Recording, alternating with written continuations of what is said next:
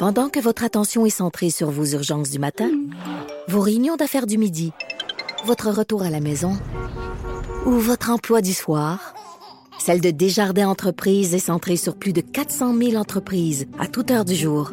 Grâce à notre connaissance des secteurs d'activité et à notre accompagnement spécialisé, nous aidons les entrepreneurs à relever chaque défi pour qu'ils puissent rester centrés sur ce qui compte, le développement de leur entreprise.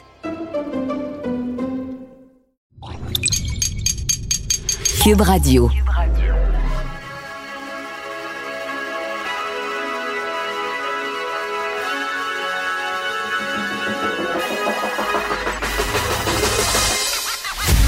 Jonathan Trudeau. Joe, Trudeau et Maude Boutet. Franchement dit. Cube Radio. Bon mardi, aujourd'hui on est le 2 juin 2020. Mon nom est Jonathan Trudeau. Bienvenue à Cube Radio. Bienvenue dans Franchement dit en compagnie de Maude Boutet. Salut Maude. Salut. Ah, ça fait du bien de rire, comme j'ai ri avec Oui. euh, Richard tantôt. Oui. Notre collègue Antoine Robitaille qui... euh, Mais tu sais, Antoine, c'est ça. C'est un gars allumé, c'est un gars passionné. Fait que c'est sûr que euh, quand tu y jases, ben il jase. Fait que voilà, on commence un peu en retard, mais en même temps, ça vaut, euh, ça vaut la peine pour entendre Ben les oui. sages paroles du collègue Antoine. J'ai retrouvé le- le- le- les joies de- d'aller me faire couper les cheveux hier. Ouh, ben oui. Bravo. Cote, hein? Petite Ouais. coupe estivale. Regardez ça très court sur le Ouais. côté.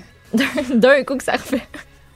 Non, mais c'est ça. Non, non, mais écoute, je demande à, Blague. à, à- à Blague à Julie, part, ma, ouais. ma- ma- ma super euh, barbière, à couper les cheveux à moi pour euh, à mon grand garçon. Puis je dis là, juste pour le fun, là, ça va à quand le prochain rendez-vous? Mettons que tu sais, je veux prendre mon rendez-vous tout de suite. là. Ça va à la troisième semaine de juillet. Fait que tu sais, coupe-en en masse. Coupe-en Oui. pour la peine parce que ça va, ça va prendre va un prendre un bout avant que je bout puisse retourner. Fait que t'as-tu pris ton prochain rendez-vous? Non, finalement, il était rendu temps. Il fallait qu'on revienne à la maison, mais je me suis il faut, faudrait que je fasse ça là, là. tu sais. Ben, si tu vas pause, venir les t'sais. affaires fin juillet, ouais. Mais, Prêt pour le euh, retour au écoute, travail quasiment. Je, te livre rapidement mes premières impressions. Là. Vas-y. C'était loin d'être euh, tu sais, totalement déstabilisant ou quoi que ce soit. T'arrives, ils ont enlevé les, les, les, euh, les petits sièges ou les bancs dans Mhm. l'entrée, là, la, la zone d'attente. Fait que t'attends debout, puis il y a moins de clients, donc t'attends dans une espèce de zone où tu te laves les mains, où il y a des marqueurs au sol pour respecter la distanciation. Et là, euh, tu sais, ma barbière avait un masque, avait des lunettes de protection.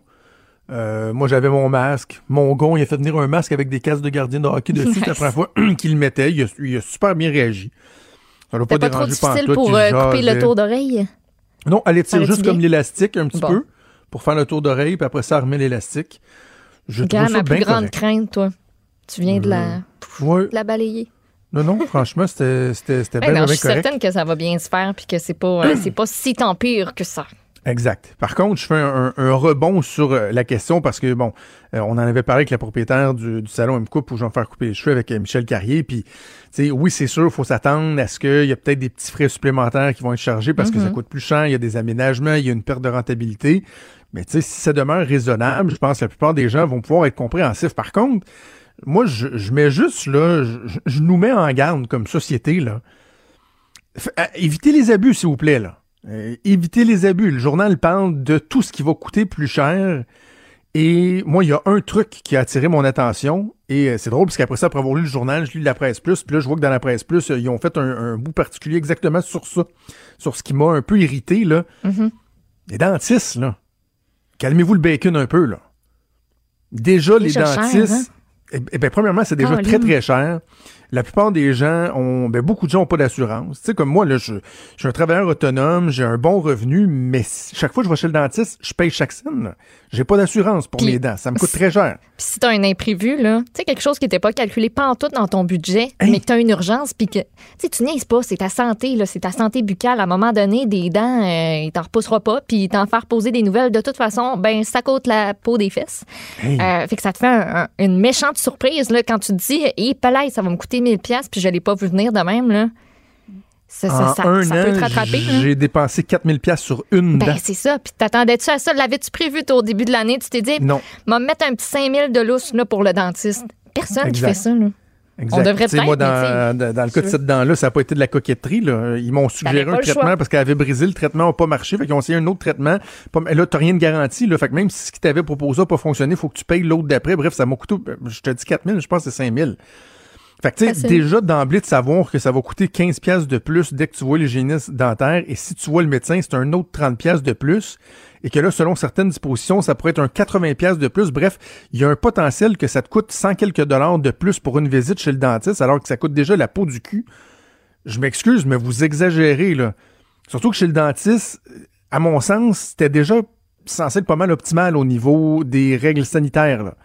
Ils ont déjà des gants, ils ont déjà des masques. là, je, comprends, là, j'en parlais avec ma, conjointe ce matin, puis elle me disait, ouais, mais là, il attend, là, il y a des nouvelles normes qui ont été dictées sur euh, le- les systèmes d'aération, puis là, il faut mettre des plexiglas, mais je comprends, mais c'est la même chose partout. Sais, un moment donné, je, m'excuse, je veux pas être plate, là, mais je, je pense pas que les dentistes au Québec, euh, je, je pense pas qu'ils étaient sur le bord de la faillite non plus avant la pandémie, là.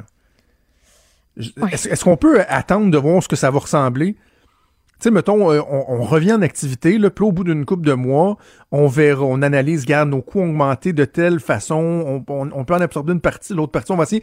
Non, non, tout a déjà été décidé. Tu sais, fait je, voudrais pas, moi, qu'il y ait des gens qui se limitent dans leur capacité à aller prendre soin de leurs dents. Il y en a qui le font c'est- déjà, tu sais. Ben, c'est ça, C'est déjà le cas. Faites juste pas exagérer. Fait- tu sais, faites juste pas exagérer. On veut relancer l'économie, on veut que les gens investissent, mais si tout, tout, tout, tout, tout, tout coûte plus cher, euh, les gens, ils n'en auront pas d'argent pour investir dans l'économie. Ben oui. Alors euh, voilà, soyez prudents. Hey, je voulais juste qu'on euh, glisse un mot sur. là, il y a un phénomène, là, un nouveau phénomène sur les médias Un sociaux. mouvement. Euh, J'ai vu Mathieu Boulay et toi, vous parliez de ça. J'ai- Sincèrement, j'ai pas trop vu ça passer. C'est le Blackout quoi, Tuesday. Donc, le mardi de débranché en Publier une français. photo, un carré noir, finalement. C'est Ben, ça? Pas, pas nécessairement. En fait, c'est juste pour manifester le soutien contre les violences policières qui sont faites présentement euh, aux États-Unis. Là, tout ça dans la foulée euh, de la mort, du meurtre en fait de George Floyd. Donc, c'est toutes les. Il y a des géants de l'industrie musicale qui ont dit, ben nous autres, on fait comme une journée d'action qui est consacrée à à ça. Donc, tout le monde se met sur pause. C'est comme un temps de pause, un temps de réflexion, puis de dire, nous autres, on se retire, puis tu sais, on n'a pas vraiment notre. Pas qu'on n'a pas vraiment notre place présentement, mais il y a des affaires plus importantes. Moi, je le vois comme ça, en tout cas. Comme un soutien, puis donc- de dire, on laisse toute la place Ouais. à ce qui se passe. Tu sais, j'ai, vu euh, au début de la semaine une, une fille, une Québécoise, qui a une grosse, une grosse plateforme sur Instagram, puis elle a dit J'ai rien fait en fin de semaine, puis savez-vous quoi? J'étais censée avoir des partenariats rémunérés. J'étais censée vous faire de la grosse pub, là, moi, dans mes, euh, ce qu'on appelle les, les stories. Elle dit J'ai appelé les compagnies, puis j'ai dit Moi, je me sens pas à l'aise de vous vendre quelque chose présentement que de, de vendre quelque chose présentement à mes abonnés qui n'a pas rapport quand il y a quelque chose de bien plus important qui se passe ailleurs. Fait que, tu sais, je pense que c'est un peu aussi ce- cette espèce de malaise-là à parler de choses un peu futiles présentement qui, qui, qui prend de la place. Là. Je l'interprète comme ça. C'est peut-être pas tout ça, mais je moi, je de mais, même. mais mettons que l'intention de départ, c'est ça. Juste. J'ai de la misère à pas m'imaginer qu'il y en a qui disent euh, comme Hey, attends, moi aussi je vais embarquer là-dedans. là. Moi aussi je vais poster mon ma page noire Ouais. avec, avec Ben le oui, hashtag. facile, là, comme tu peux tout, aussi euh, juste ne pas être sur les médias sociaux aujourd'hui parce qu'en même temps le statement c'est je ne serai pas sur les Ouais, médias je- sociaux mais en faisant une publication sur les médias sociaux. Ben c'est ça, quand Mathieu nous l'a envoyé tantôt, j'étais comme je comprenais pas, puis là je vois je, je zoomais puis j'étais comme ah OK, c'est pour ah, c'est pour cette affaire-là. Dans le fond, le Blackout Tuesday, c'est que t'es pas censé publier, mais pourquoi tout le monde publie dans le fond? Ça devient un trend. pour ça vrai, devient je, une vois- mode, je- c'est je ça viens d'ouvrir mon, mon Instagram pour la première fois le matin. là, Il n'y a que ça. Là. Tout le monde met Mm. une photo noire. Puis, tu sais, je comprends que c'est comme un, un soutien. Puis, tout le monde euh, se sent un petit peu euh, impuissant dans une certaine mesure. Il y en a qui savent pas non plus comment en parler, quoi faire dans l'immédiat pour pour aider, pour se sentir comme utile dans un certain sens. Fait que ben, ça, ça prend cette euh, ça prend cette forme-là. Écoute, s'il y en a qui se réveillent aujourd'hui et qui n'étaient pas au courant de tout ce qui s'est passé aux États-Unis, ben ils l'ont en pleine face. Ouais, c'est Faut ça. vraiment vivre Mais dans une grotte, C'est juste exemple, que je- des fois je me demande à, tu à quoi bon? Oui. Mais tu sais, Je veux dire, la- ça- la famille de George Floyd, Ouais, mais ça- je, ça- je veux juste ça te le répondre, ça ramène fait-tu, pas, ça- je le sais, mais ça fait-tu du mal à quelqu'un? Oh, Tu sais, toi, ça change quelque chose dans ta vie? Fait que si le monde sont contents de le faire, ben soyez contents. Oui, oui. Oui, oui, non, non, non. je- non mais comprends-moi bien. hein. Oui, je te Je, je suis pas comprends. en train de le dénoncer, là. Je suis pas en train de dire euh, vous êtes fou. C'est juste que c'est comme les. les, les prenons, mettons, Je suis Charlie qui avait une. euh, euh, un raisonnement qui était euh, très, très lourd Mhm. euh, de sens parce que c'était la liberté d'expression, c'était des médias, puis bon, des assassinats euh, absolument larges, puis bon, toute la notion de terrorisme au travers de tout ça. Tu sais, quelques mois après, je suis Charlie, ça, ça a donné quoi, là? Ben non. Je sais pas. Mais, Comme dit Frédéric, c'est de l'activisme de divan. Bien dit. C'est très, très bien dit. C'est bien dit. Très fort. Sincèrement, là. Une étoile Frédéric, dans ton, ça, ça, dans ça ton paraît pas du tout que c'est cogné la tête la semaine dernière. Comment qui va Fred, d'ailleurs? As-tu sais des séquelles Il de sa chute en vélo? Mais il y a un bras qui peut pas lever, là. Ben voyons. Ben là, il s'est pété à la gueule, qu'est-ce que tu veux que je te dise? Il peut pas lever. Ah, tabarouette. Des éclopés, Radio. Donc, euh, bref, euh, bouclons la boucle. Là, vous allez voir sur les médias sociaux euh, beaucoup cette publication-là. C'est pas que les Mhm. images ne téléchargent pas. Si vous voyez les images de vous vos vedettes préférées, c'est pas ça. c'est juste un- du noir. Là. Euh, non, c'est le hashtag euh, Blackout, Blackout Tuesday. Donc, euh, des artistes qui euh, décident de ne pas être sur les médias sociaux en étant sur les médias sociaux. Alors, euh, voilà. C'est tout. Conclusion, point.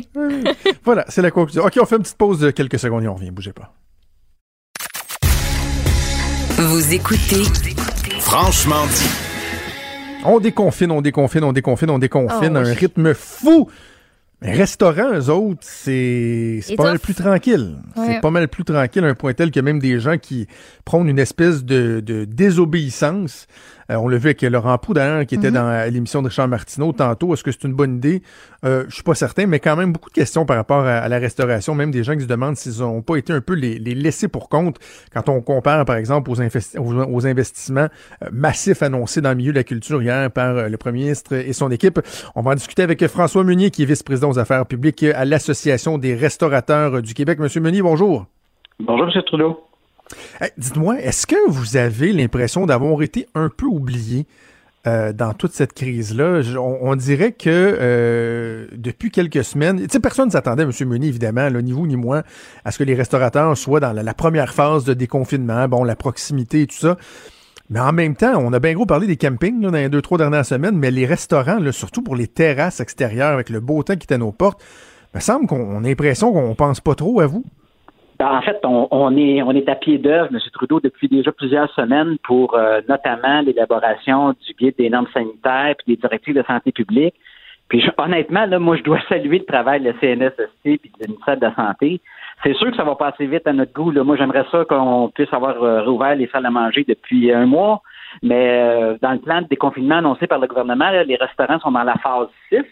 Donc, la phase 6, là, vous avez vu dans les derniers jours, on a annoncé la réouverture des camps de jour pour le 22 juin, les piscines extérieures également quelque part au mois de juin, les centres commerciaux à Montréal, ça va être euh, à partir du 15 juin, les productions audiovisuelles aussi, je pense c'est la semaine prochaine. Donc, on est rendu à notre tour. Alors, euh, je vous laisse deviner quelle date euh, on va pouvoir ouvrir les, les salles à manger. Je le sais pas. Euh, c'est certain que la santé publique évalue la situation euh, probablement à chaque jour. Euh, mais on va y arriver euh, et euh, ce n'est pas faute d'avoir travaillé, ce n'est pas faute d'avoir eu une écoute au gouvernement. Vous savez, moi, depuis le début de la crise, là, je parle à tous les jours au ministère de l'Agriculture. Le ministre de l'Agriculture tient des conférences téléphoniques quotidiennes. On, faisait ça 7 jours sur 7 jusqu'à il y a quelques, mon Dieu, une semaine ou deux à peine. Euh, mais c'est vrai que euh, oui, il y a de l'impatience. C'est tout à fait légitime, normal. Vous savez, on a tout fermé depuis presque le en fait le 22 mars. Il n'y a plus de salle à manger ouverte au Québec. Parce que, tu sais, je, je, je reconnais dans votre discours une, une volonté de collaborer avec le gouvernement. Vous êtes un partenaire. Là, on n'est pas dans le, dans le corporatisme syndical puis dans, dans l'affrontement. Puis donc, je comprends que vous voulez pas prendre le gouvernement de front, mais en même temps, il y a, tu sais, il y a des gens qui se posent la question euh, dans la logique du déconfinement. Bon, moi, hier, j'étais très content d'aller me faire couper les cheveux. On avait tous besoin de soit se faire couper les cheveux ou corriger une coupe de cheveux maison. Euh, mais, tu sais, il y a, une proximité qui est là. Puis là, il y en a qui disent, ben, par exemple, les restaurants, les terrasses, où on peut, on, est en, en- on est en plein air, on peut assurer une distanciation. Tu sais, Est-ce qu'on n'aurait pas pu faire un peu plus rapide? Pour les restaurateurs pour cet aspect-là particulier, dire ben, les terrasses, voici, on peut procéder, les salles à manger, on verra par la suite. Est-ce qu'il n'y aurait pas eu lieu d'aller un peu plus rapidement? Il y aurait peut-être eu lieu d'aller plus rapidement, mais c'est pas sûr que ça aurait fait notre affaire. Parce que ouvrir juste les terrasses, déjà on va avoir des problèmes à, respecter le 2 mètres, euh, donc ça va affecter notre capacité. Si en plus vous nous dites qu'on peut pas ouvrir l'intérieur, de, repartir la machine, acheter de la nourriture, engager du personnel, juste pour les terrasses, euh, ça, ça, ça, reste un défi important. Là. À, la fois, là, ce qui s'en vient, là, c'est, la réouverture, là, ça ne nous assurera pas la rentabilité à, à, long terme. Euh, la plupart des gens le considèrent qu'à 50% de capacité, là, on ne pourra pas survivre mais plus que six mois. Là. Donc, ça n'enlève pas l'idée non plus que ça va prendre des mesures économiques de soutien. Pour, puis là, je parle pas de les îles de la Madeleine où euh, finalement personne ne pourra pouvoir aller. Là. Quand pensez au restaurant des îles de la Madeleine, pour l'instant, là, on leur dit ces gens-là, oubliez, vous n'aurez aucun touriste l'été prochain là, parce que personne ne va pouvoir aller prendre le traversier à souris. Là. Euh, alors, il y a des enjeux immenses. Oui, on aurait pu faire autrement, essayer de négocier des, des, choses à gauche et à droite, mais euh, nous, on est prêts. Nous, je vous dis, on est prêts. Euh, nous, on est prêts à s'assurer que on va pouvoir respecter les, les directives sanitaires ça va être important pour nous que la clientèle se sente en sécurité, que les travailleurs soient en sécurité.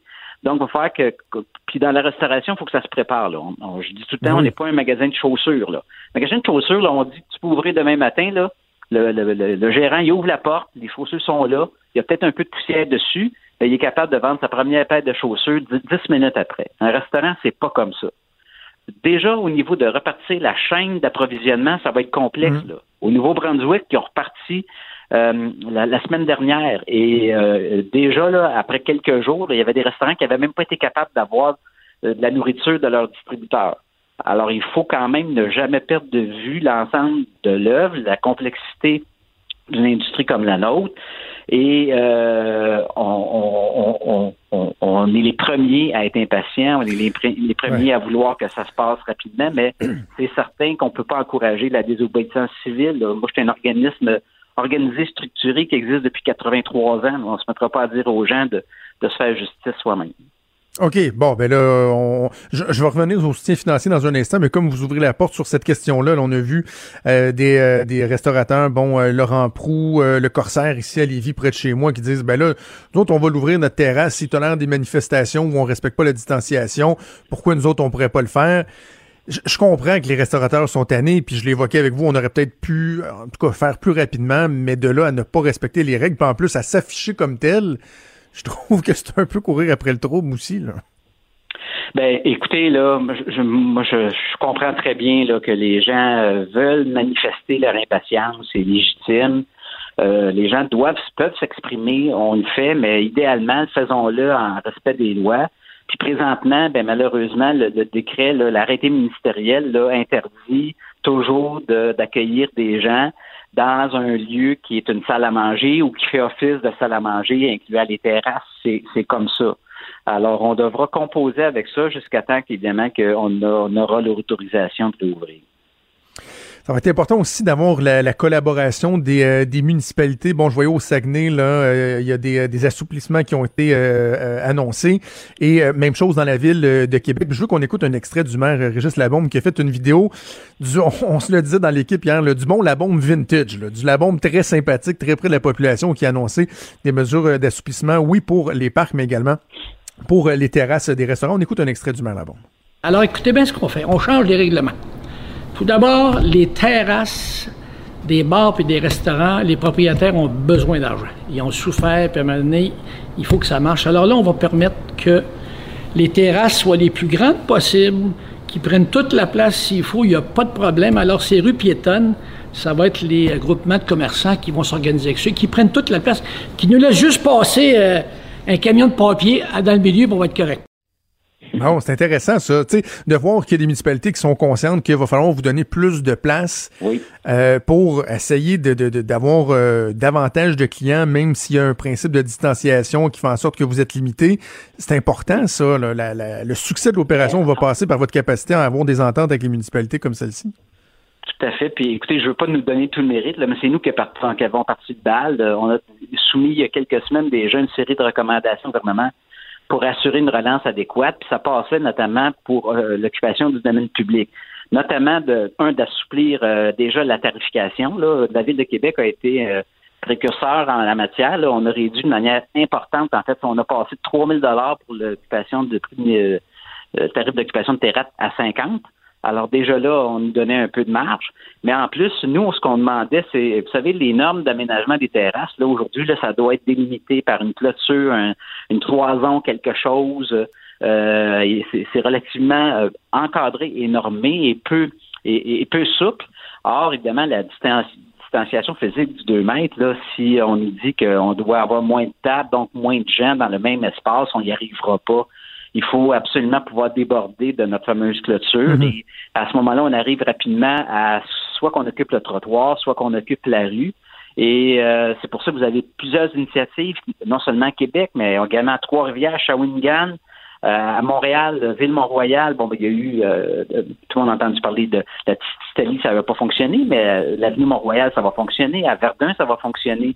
À Longueuil, il y a un citoyen qui a signé une pétition pour euh, piétoniser la rue Saint-Charles, qui est une rue commerciale où il y a beaucoup de restaurants. Donc, il va falloir aussi que on encourage on n'aura pas de touristes. Là. Oubliez ça, les touristes cette année, là, puis même, même le tourisme intra-Québec, ça risque d'être un peu difficile.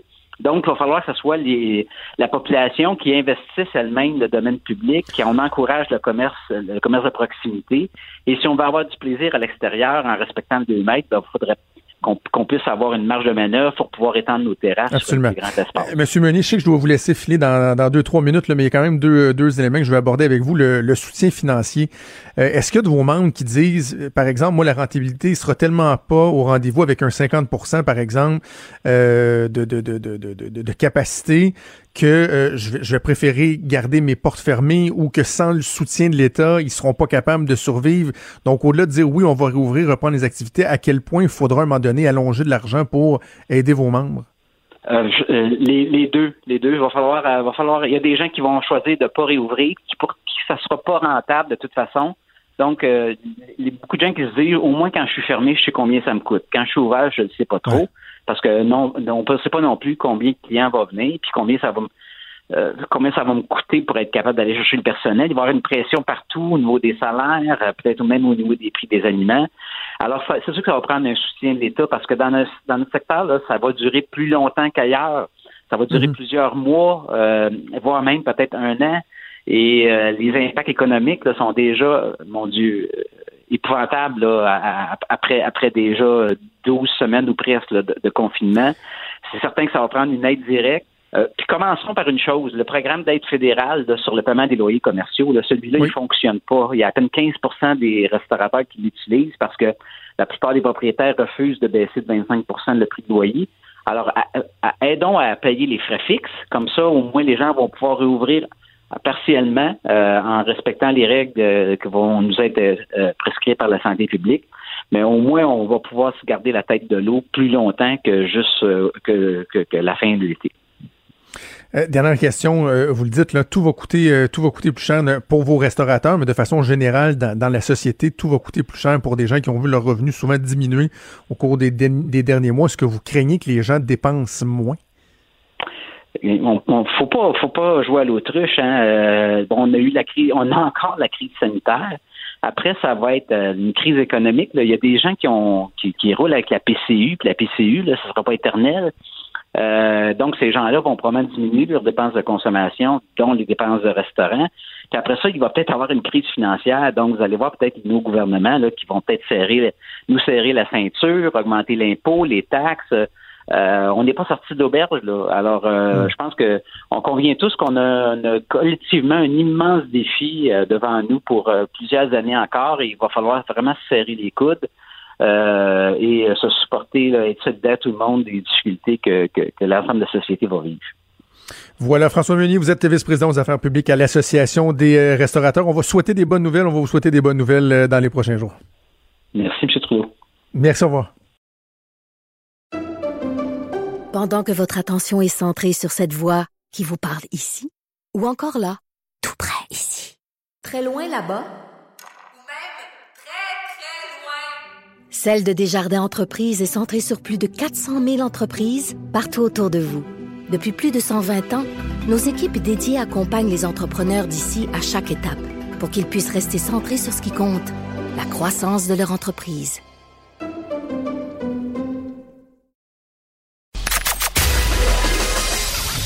Des débats, des commentaires, des opinions.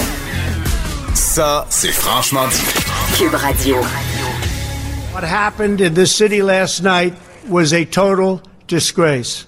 As we speak, I am dispatching thousands and thousands of heavily armed soldiers, military personnel, and law enforcement officers to stop the rioting, looting, vandalism, assaults, and the wanton destruction of property. Ouf, quel bordel. Quel bordel aux. États-Unis. On va en discuter avec euh, notre collègue Luc La Liberté. Salut, Luc. Oui, bonjour Jonathan.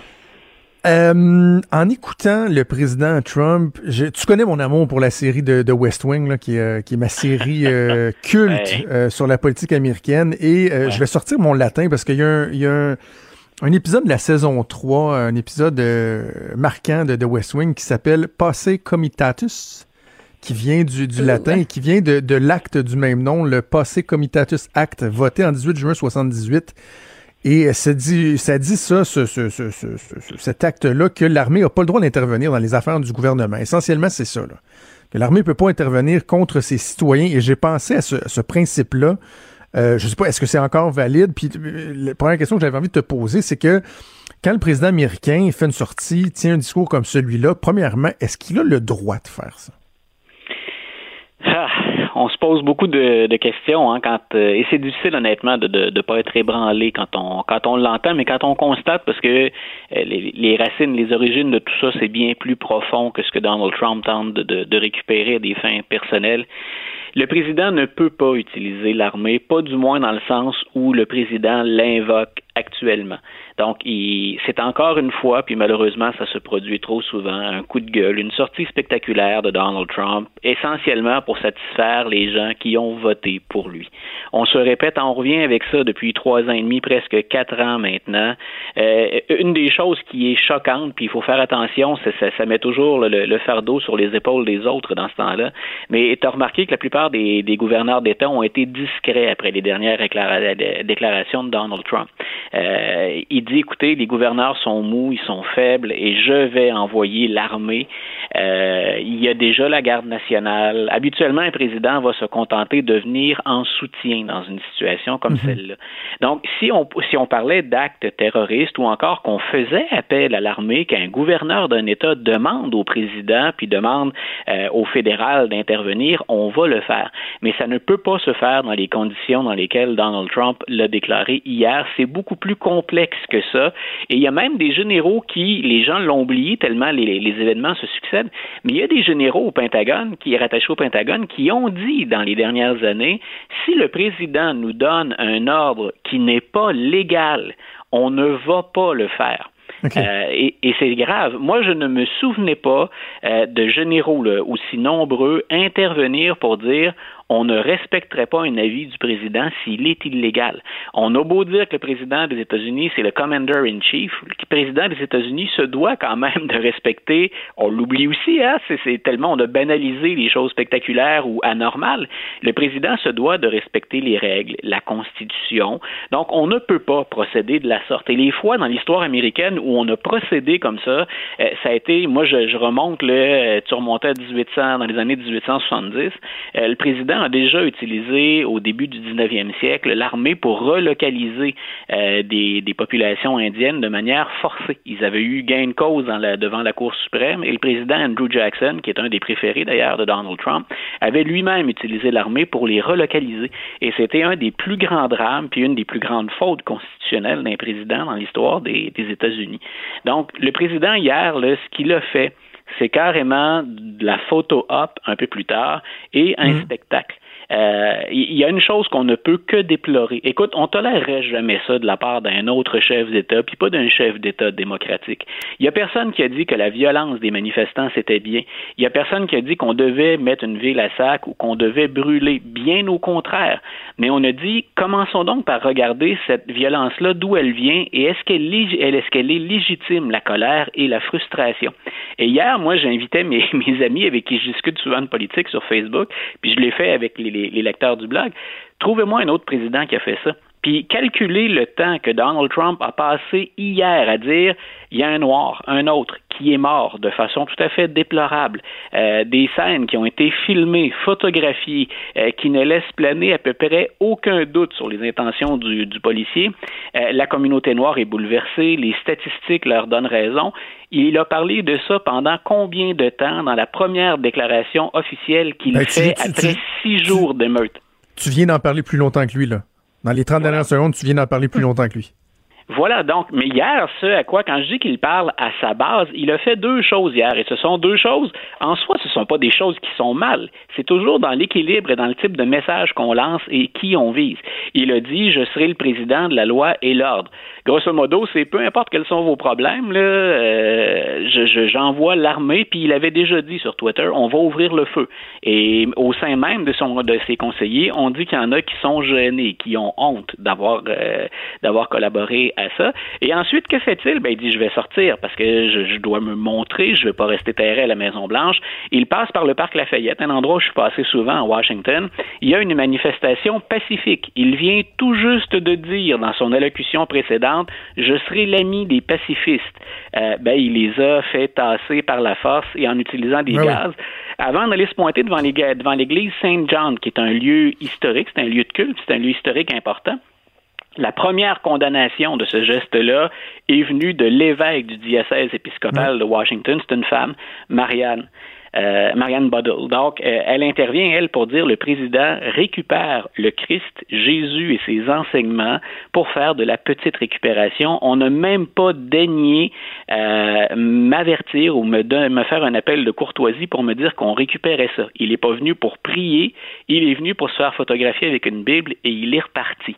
Donc, c'est là où je dis quand, quand on divise ou qu'on vise autant de gens et qu'on ne prend pas la peine de lancer ne serait-ce qu'un tout petit message d'empathie, hein, ou de dire, ben écoutez, on va prendre soin de tout le monde aux États-Unis, c'est là quelque part où je dis que M. Trump, c'est un peu le, le- le pyromane à qui on confie le bidon d'essence et les allumettes. Absolument. Tu sais, je, je vais, je reviens sur euh, un élément. Euh, c'est peut-être une banalité, là, mais je, je crois au, au pouvoir des mots. là. Quand le président américain, dans Bien une sûr. situation aussi sensible, s'adresse au peuple américain avec un télésouffleur, avec un texte qui est écrit, on est supposé de mesurer, éviter Ouais. justement de, de, de, de mettre de l'accélérant. Et Luc, te dire à quel point, à chaque fois que j'entends l'extrait qu'on a fait jouer tantôt, à chaque fois que j'entends les mots heavily armed, à Ouais. chaque fois, j'ai comme Hein? j'ai un malaise. Le président américain qui dit on va déployer du monde lourdement armé. Tu sais, il insiste sur le lourdement armé. C'est c'est comme c'est une menace là. Je, je peux pas, je peux pas m'expliquer une attitude comme celle-là. Et ce qui, ce qui est important, parce que les gens vont dire, oui, mais écoutez, euh, Obama avant lui n'a pas réglé ça, Bush, Clinton et les autres. C'est vrai. C'est vrai, mais moi, le, le- le- le- le- le- la, symbolique de la présidence, là où, où c'est important de l'utiliser, c'est qu'il n'y a pas beaucoup de voix aux États-Unis qu'on écoute systématiquement d'un océan à l'autre, qui ont autant d'impact dans les médias, puis Trump probablement plus que n'importe quel autre avec la, la façon dont il utilise Twitter.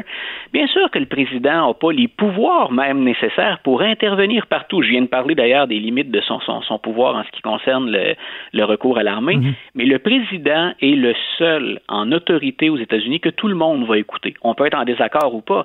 C'est donc très important, effectivement, le choix des mots qu'il utilise. Et si vous n'utilisez que la violence, le recours à la violence et l'armée, et je dis pas qu'il faut pas assurer la sécurité des Américains, tout est dans, tout est une question de nuance, mais effectivement, s'il n'insiste que sur les armes et sur la puissance des armes, mais il n'y a aucun mot rassembleur, aucun mot d'empathie, aucun mot pour dire, hein, le fameux Make America Great Again, le- il est où le Great Again quand tout ce que vous avez comme moyen, c'est d'envoyer l'armée avec l'artillerie la plus lourde? On, on est vraiment dans les exagérations, dans l'extrême, et c'est tout à fait déplorable. Il n'y a pas d'autre mot que, que, que ça à utiliser dans les circonstances. Parlant de déplorable, il y a évidemment bon, Oui. bien des gens qui ont, euh, qui ont dénoncé ce discours-là de Donald Trump Ouais. et même des gens qui, d'ordinaire, euh, gardent un certain devoir de réserve tant qu'à donner euh, leur- leurs opinions, surtout par rapport au, au président des États-Unis. Mais là, il y en a qui, euh, qui ont décidé de prendre la parole et je veux absolument qu'on écoute un extrait. Ça s'est passé hier à, à CNN Ouais. avec euh, Christian Amanpour. C'est le chef de police, le chef de la police de Houston, le chef la police de Houston. On est-tu dans un État qui peut euh, ressemblait à un territoire euh, assez, euh, assez sympathique peut-être pour les républicains. Écoutez ce que le chef de la police de Houston avait à dire. Let, let me just say this to the President of the United States on behalf of the police chiefs in this country. Please, if you don't have something constructive to say, keep your mouth shut because you're putting men and women in their early 20s at risk. If you don't have something to say, like Forrest Gump, then don't say it because that's the, the basic tenets of leadership, and we need leadership now more than ever. And it hurts me to no end because we, whether we vote for someone, we don't vote for someone, it's still our president. But it's time to be presidential and not uh, try to be like you're on The Apprentice. This is this is not this is not Hollywood. This is real life, and real lives are at risk. Incroyable, c'est incroyable ce, ce, ouais. ces propos-là du chef de police de, de, Houston pour le bénéfice des gens qui ont euh, qui ont peut-être pas une bonne maîtrise de l'anglais. Essentiellement, il dit si t'as rien de constructif à dire, ferme ton clapet, ferme ton clapet parce que tu mets en danger des jeunes hommes et des jeunes femmes qui eux doivent faire face à cette violence-là dans les rues. C'est le temps d'avoir du leadership. On n'est pas Hollywood là, tu sais. C'est ça. À la fin, il dit écoute, c'est pas Celebrity Apprentice, là. il y a des vraies vies en, en jeu. Et je, je pense, écoute, c'est, on a tellement banalisé les exagérations de Donald Trump, ses déclarations à l'emporte-pièce, que ça, là, ça devrait, ce qu'on vient d'entendre, on devrait même pas se soucier que ce soit républicain, démocrate, du nord, du sud, de l'est ou de, ou de l'ouest. C'est comme ce qu'on appelle le gros bon sens. Tout se règle pas puis s'explique pas avec le gros bon sens. Mais ça devrait se faire l'unanimité. Et un des problèmes, c'est que ça ne fait pas l'unanimité le président ne peut pas se permettre de donner un spectacle comme celui-là, puis d'encourager les pulsions les moins nobles de certains de ses citoyens en s'exprimant comme il le fait. Je veux dire, c'est comme le B à bas. Euh, je l'ai dit, on tolérerait pas ça nulle part ailleurs dans un pays démocratique. C'est vraiment une attitude d'un chef de République de banane qui aurait une petite armée à sa disposition. Fort heureusement, ce que j'exprimais tantôt, c'est qu'on est aux États-Unis. Et il y a des généraux qui ont pris la peine de dire, bien sûr que le président, c'est le commandant en chef. À partir du moment où l'opération est valide puis qu'elle fonctionne dans les règles du jeu, c'est lui qui a le dernier mot. Mais on ne va pas tomber dans l'illégalité parce que le président nous l'ordonne. Donc, il y a des gens hier qui s'inquiétaient sincèrement d'avoir un, affrontement. on, a répété bien souvent que les États-Unis, c'était une poudrière. Et les gens se disent, ah, mm-hmm. sûrement que c'est dans les médias, on exagère. Non, on le voit là. On en est à la septième journée de soulèvement d'émeutes pas dans une ville, pas qu'à Minneapolis, un peu partout.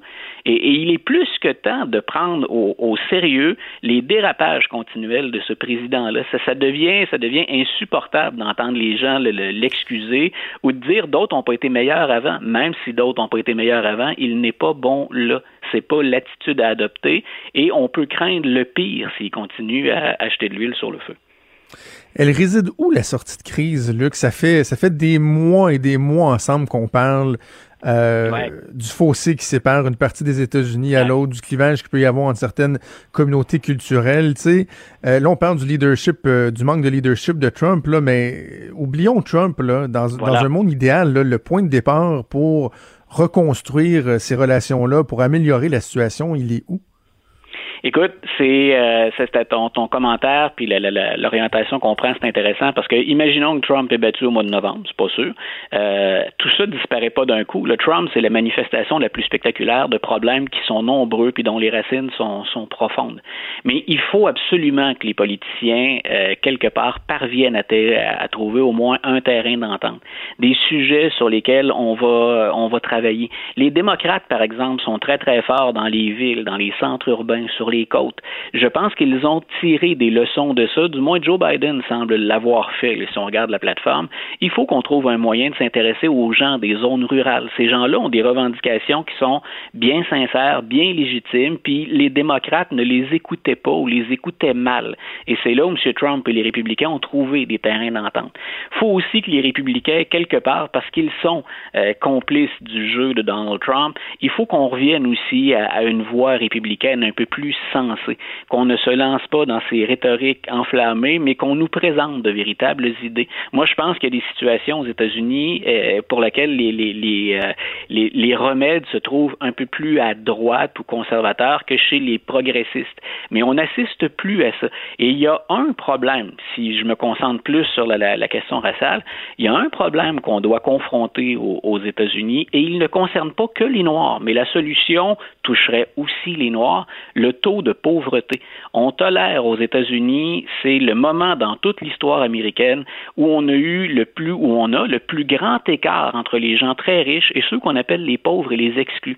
Et il n'y a pas que des Noirs là-dedans, mais il y a beaucoup de Noirs. Et tant et aussi longtemps qu'on travaille sans filet social ou que le filet social américain comporte autant de trous, on va continuer à entretenir euh, ces, ces soulèvements-là, ces émeutes-là, puis les tentatives de représailles.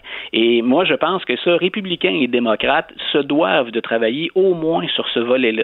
Et pour les gens qui s'intéressent à la cause des Noirs, rappelez-vous, remontez un peu dans le temps aux années 60, rappelez-vous que Martin Luther King, là, nous, on s'en souvient pour I Have a Dream, puis on pense qu'il ne s'adresse qu'aux Noirs. Relisez bien l'œuvre et les discours de Martin Luther King. Il lutte contre, bien sûr, la discrimination et la ségrégation, mais il lutte aussi contre la pauvreté. Et c'est le volet dont on ne parle pas assez. Il avait déjà compris dans les années 60 que la pauvreté, c'est pas que les Noirs. Il y a bien sûr, elle touche les Noirs parce que majoritairement, ils sont, ils sont majoritaires au sein des, des, des exclus.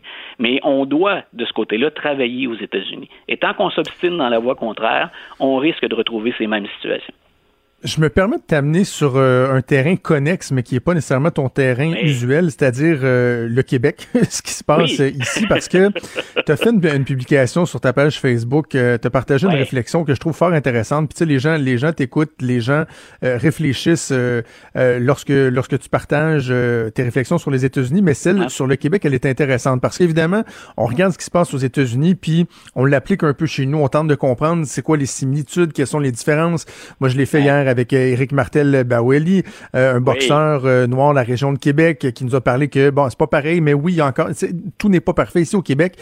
Et euh, donc, il y a plusieurs personnes qui sont appelées euh, à s'exprimer et tu as partagé une réflexion intéressante sur ce que tu appelles la logique strictement militante. Ouais. Voilà ce que ce que je mettais ce matin. Ben écoute, je pensais pas qu'on en parlait, mais j'ai pas de j'ai pas de difficulté à, à partager ça euh, à partager ça avec les, les auditeurs. C'est que j'ai des anciens étudiants, j'ai des amis euh, qui sont issus de la communauté noire, des gens qui sont issus des minorités. Point. Il y en a parmi eux qui sont musulmans et j'ai été témoin. J'ai jamais été victime personnellement de discrimination, mais je sais très bien que ça existe encore et que pour certains ça a été très lourd. Et je réagissais au fait qu'hier, et c'est à Radio Canada que je les ai à RDI, euh, une, de mes anciennes étudiantes, puis un ami personnel, Webster, euh, se sont exprimés sur la situation aux États-Unis, mais on a prolongé la réflexion aussi sur le Québec et le Canada. Et, à un moment donné, malgré l'affection que j'ai pour euh, ces personnes-là, puis malgré le, très, très profond respect, j'insiste, que j'ai pour ces personnes-là, je trouve parfois qu'on porte la réflexion militante très loin. Et je réagissais entre autres au propos de, Webster. S'il était là, je, je préférais qu'il soit là pour échanger avec lui parce qu'on a souvent de très très belles discussions. Mais hier, je l'entends dire, par exemple, ben, M. Legault n'a aucune crédibilité sur la question raciale. Euh, parce que M. Legault disait, oui, il y a encore de la discrimination. Et, et on peut remettre en question euh, le menu législatif, on peut remettre en question la loi 21.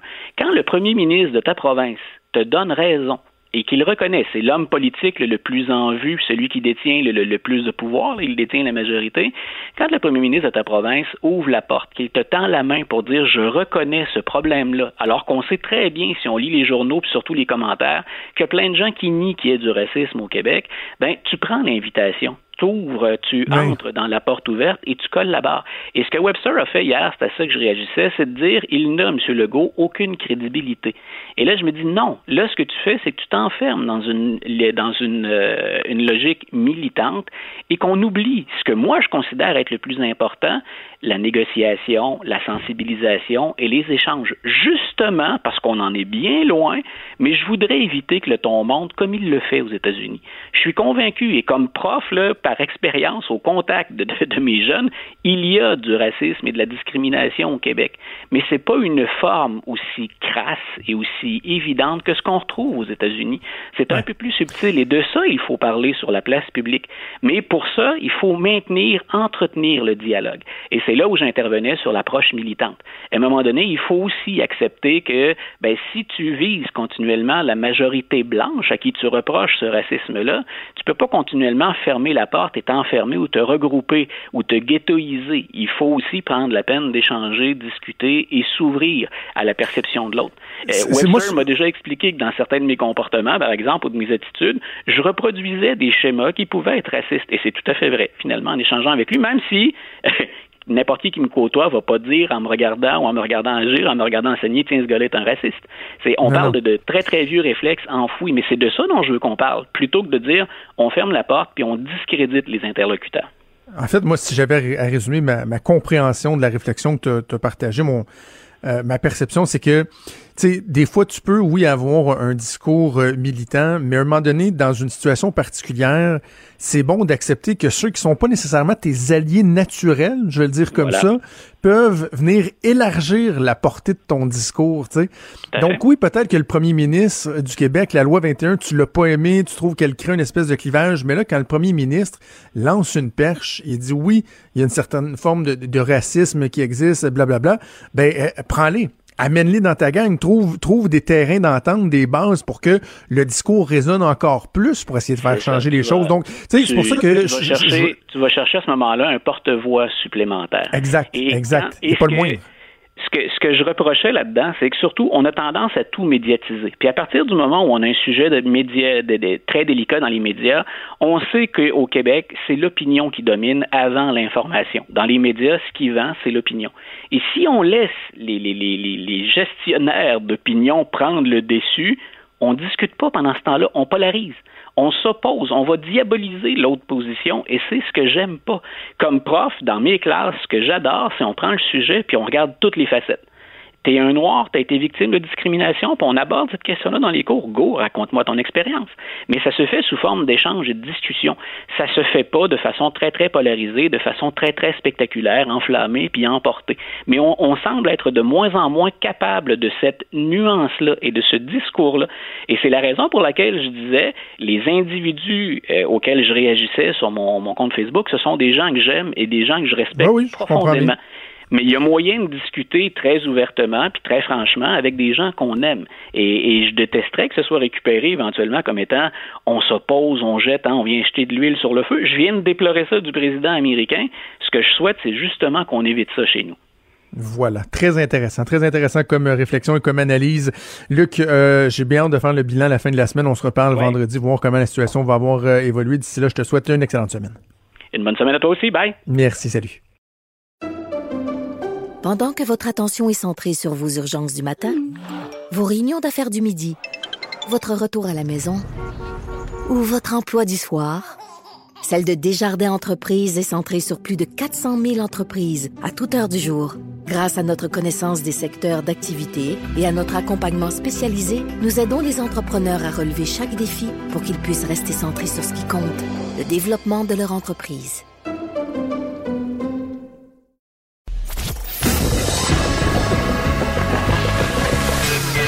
Franchement dit. Appelez ou textez au 187 Cube Radio. 1877 827 2346. Et c'est la chronique euh, actualité, Actualité internationale avec. Alexandre Moranville-Ouellette. Euh, Salut Alexandre. Salut, Jonathan. Alors, on va commencer euh, cette semaine par euh, la Nouvelle-Zélande. Une permission euh, spéciale qui a été euh, permise à la frontière. Ouais, une permission spéciale qui fait pas euh, l'unanimité, qui fait pas plaisir à tout le monde parce qu'en ce moment, là, en Nouvelle-Zélande, il y a de nombreux travailleurs étrangers, là, un peu comme partout autour du globe. C'est un problème. On sait qu'il y a également ici au Canada et au Québec, mais il y a plusieurs travailleurs étrangers là, qui sont bloqués, qui peuvent pas rentrer à la suite des fermetures des frontières.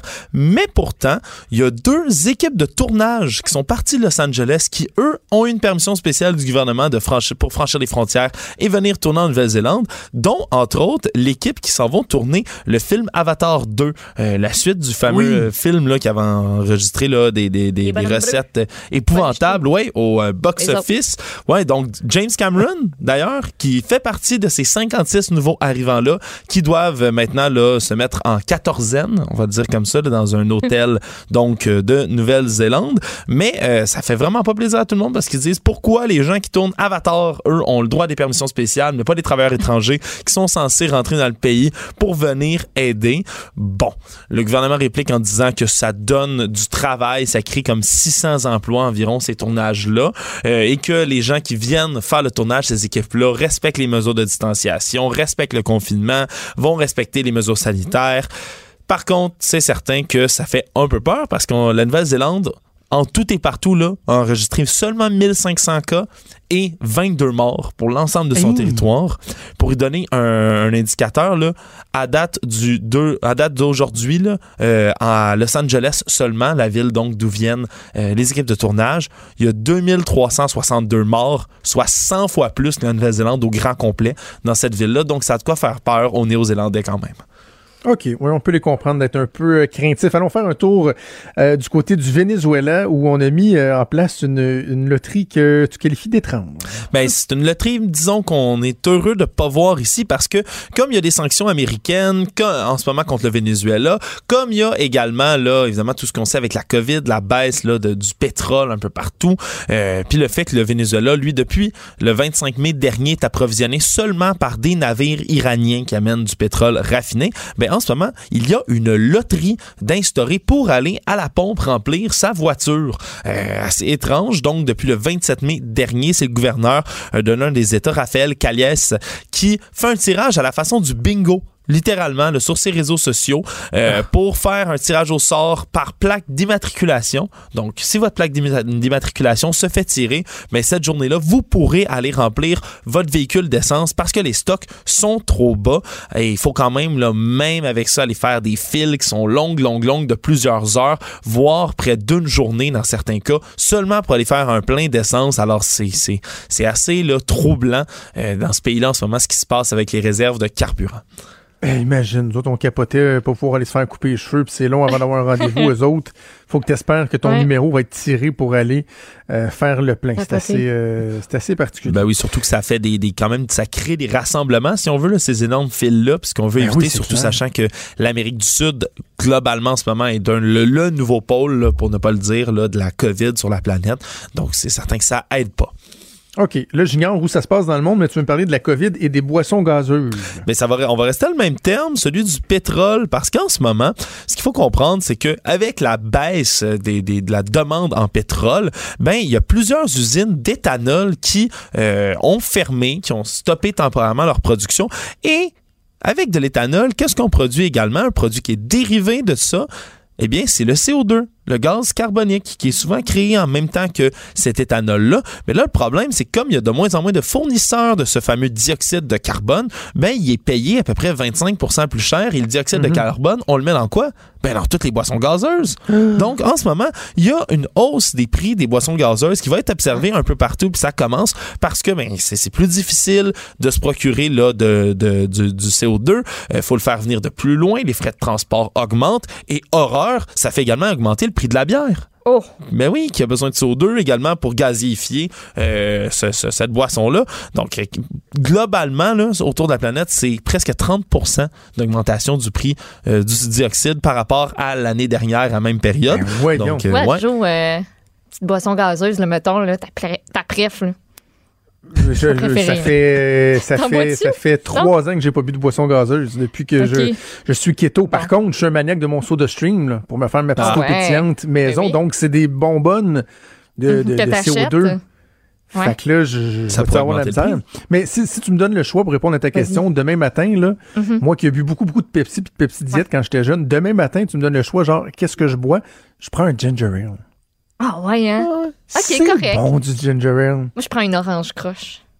Ah, une orangeade, ça, c'est Le bon. seul moment où je prends bon. une orangeade, c'est. euh, Il y, a- il y a un restaurant de pizza à Québec qui est super bon, le Pizza Giffard. Puis à chaque fois que je vais là, c'est comme. Ben, c'est une orangeade. t'sais. Ils ont de la bière, mais tout ça, mais je reste comme pris dans mon enfance. Orangeade. Moi, l'autre fois, j'ai été ramené à l'enfance Ah quand ouais, j'ai hein? bu un Mountain Dew. Ouh! Ça, là, Wow. ça, ça, ça me donnait un choc. Ah, Moi, euh, moi, pourquoi, là, mais il y a une boisson gazeuse que je prends seulement dans une circonstance, mais que Ouais. je prenais, là, mais, mettons, j'allais au Ashton, manger sur place. Et prends une boisson gazeuse. Non, root beer, je sais pas Une pourquoi. root beer? OK. C'est là que j'ai envie de prendre une, une root beer. Bon, C'est là je que vais chez. Ashton, hey, root beer. Le décor t'inspire, je pense. c'est bon, ça. C'est bon, vos deux. OK, une petite euh, dernière pour finir avec le, le Japon qui trouve des solutions pour euh, euh, contrer quoi l'absence de tourisme? Ben exactement parce que là on le sait, tu sais, oui tous les pays là c'est une évidence là ont de la misère avec le tourisme là. Euh, le Québec, le Canada, tout le monde a de la difficulté à faire. On fera pas venir évidemment le de tourisme, donc euh, faut relancer toutes ces activités là. Mais là au Japon eux c'est pire que presque tout le monde parce qu'on pensait que l'année 2020 avec les Olympiques d'été qui étaient prévus entre juillet et août, ça allait être la grande période de prospérité pour l'industrie touristique japonaise. hein. Les gens dans les, les magasins de souvenirs, par exemple, et autres, avaient investi pour des stocks massifs pour, en attendant des milliers, c'est pas des millions de visiteurs, 40 millions de visiteurs étrangers qui étaient attendus juste cette année. Alors là, maintenant, c'est seulement 2900 visiteurs à peu près qui vont venir au Japon là, pour cette période-ci. C'est une chute de 99,9% hein, du tourisme. là. On, on le met en chiffres, ça semble toujours plus gros. Donc, le gouvernement japonais qui ont dû sortir les gros dollars, c'est 1700 milliards de yens. C'est l'équivalent d'à peu près 21 milliards de dollars canadiens pour lancer une série de mesures de soutien. Ça s'appelle la Go to Travel Campaign, puis qui va consister, c'est un peu euh, un nouveau concept, assez étrange, de donner des coupons à un peu tout le monde qui euh, donne une réduction de 50% euh, sur le prix des chambres d'hôtel, entre autres, et autres hébergements. Tout ça pour motiver mais, la consommation intérieure en attendant les visiteurs de l'étranger. Donc, ils misent un peu sur une réduction des prix, donc la moitié des prix des chambres d'hôtel qui est comme payé, si on veut, par le gouvernement. Mesure euh, intéressante, peut-être pour motiver les Japonais à voyager. C'est proscrit jusqu'au 19 juin prochain, les déplacements entre les différentes provinces du Japon. Mais dès cette, euh, dès cette levée-là, on s'attend à ce qu'il y ait des déplacements dans le pays, puis ça peut être bon pour l'industrie touristique. C'est l'équivalent de, de dire à quelqu'un de Trois-Rivières, t'as toujours rêvé d'aller coucher au château Frontenac? 15, 50% de rabais, puis ah ouais, vas-y, garde-toi. Eh, j'irai. Ah, mon Garde-toi. Ben oui, non, mais d'après moi, on risque de voir peut-être Oui. des initiatives comme celle-là. Merci beaucoup, Alex. On se reparle la semaine prochaine. Bonne journée à toi. Pendant que votre attention est centrée sur vos urgences du matin, vos réunions d'affaires du midi, votre retour à la maison ou votre emploi du soir, celle de Desjardins Entreprises est centrée sur plus de 400 000 entreprises à toute heure du jour. Grâce à notre connaissance des secteurs d'activité et à notre accompagnement spécialisé, nous aidons les entrepreneurs à relever chaque défi pour qu'ils puissent rester centrés sur ce qui compte, le développement de leur entreprise. Franchement dit. Jonathan Trudeau. Et Maude Boutet. Appelez ou textez au 187 Cube Radio 1877 827 2346. Cube Radio. Cube Radio. On va faire le tour de l'actualité avec euh, Maude et euh, en mode mettons nos priorités aux bonnes places. On Ben va oui. commencer quand même avec la SAQ. Parce que je veux garder votre attention. injustice. Je veux vous Oui. attirer à rester parce qu'on a des bonnes, des nouvelles. Et la première, moi là, je pensais que quand tous les commerces réouvraient le dimanche, ça incluait la SAQ. Fait que Ben, tu sais, moi, pas plus niaiseuse qu'une autre. Un dimanche, je me disais en allant à l'épicerie, je vais aller voir la SAQ. Et comme bien d'autres gens, je me suis, j'ai reviré de bord. J'étais comme, mais tabarnouche, je tombais personne dans le stationnement. Oh, ben, la loc, la loc, toi. Non, c'était juste fermé. Eh, écoute, il nous est arrivé exactement la même chose Ben, dimanche. Le nombre de sais, je- personnes que ça a dû Je, je te arriver. racontais qu'on avait été faire une promenade euh, dans un sentier, puis on est revenu, puis on était à l'épicerie, puis ma blonde et les enfants sont restés dans l'auto. Puis là, j'avais même pas besoin de vin. Non, moi non plus. C'est pas, comme si j'étais comme, oh, je le- mais euh, je, je, j'ai- je pourrais, avec ce qu'on va manger, on pourrait acheter tel, tel type de bon, vin, ça pourrait hein. être le fun. Puis là, je regarde l'autre côté de la rue, je dis, hey, mais il n'y a pas un chat à SAQ, c'est merveilleux. pour me rendre compte que non, non, Ouais. eux autres, à SAQ, ils- eux autres, ils n'ont pas recommencé à rouvrir le Non. dimanche. Là. Non, non, Mais là, ce non. sera plus le cas. Le 7 juin. Donc, selon mes calculs, ce dimanche. Si mes calculs sont pas mal Mhm. bons. Euh, donc, euh, on va réouvrir 7 jours sur 7. Les euh, succursales de la SAQ Express vont fermer leurs portes à 19h, vont ouvrir à 13h les dimanches pour ce qui est de toutes les autres succursales. Donc, SAQ Dépôt, SAQ Sélection, SAQ ben normal, parce qu'il y en existe encore, oui, oui, vont fermer leurs portes à 19h les jeudis et vendredis, vont ouvrir de 13h à 17h les dimanches. Et je vous rappelle qu'il est aussi possible, si ça vous tente pas de faire la maudite file, là, moi je repousse le moment où ça me tente pas. Euh, on peut commander en ligne. SAQ.com, si jamais.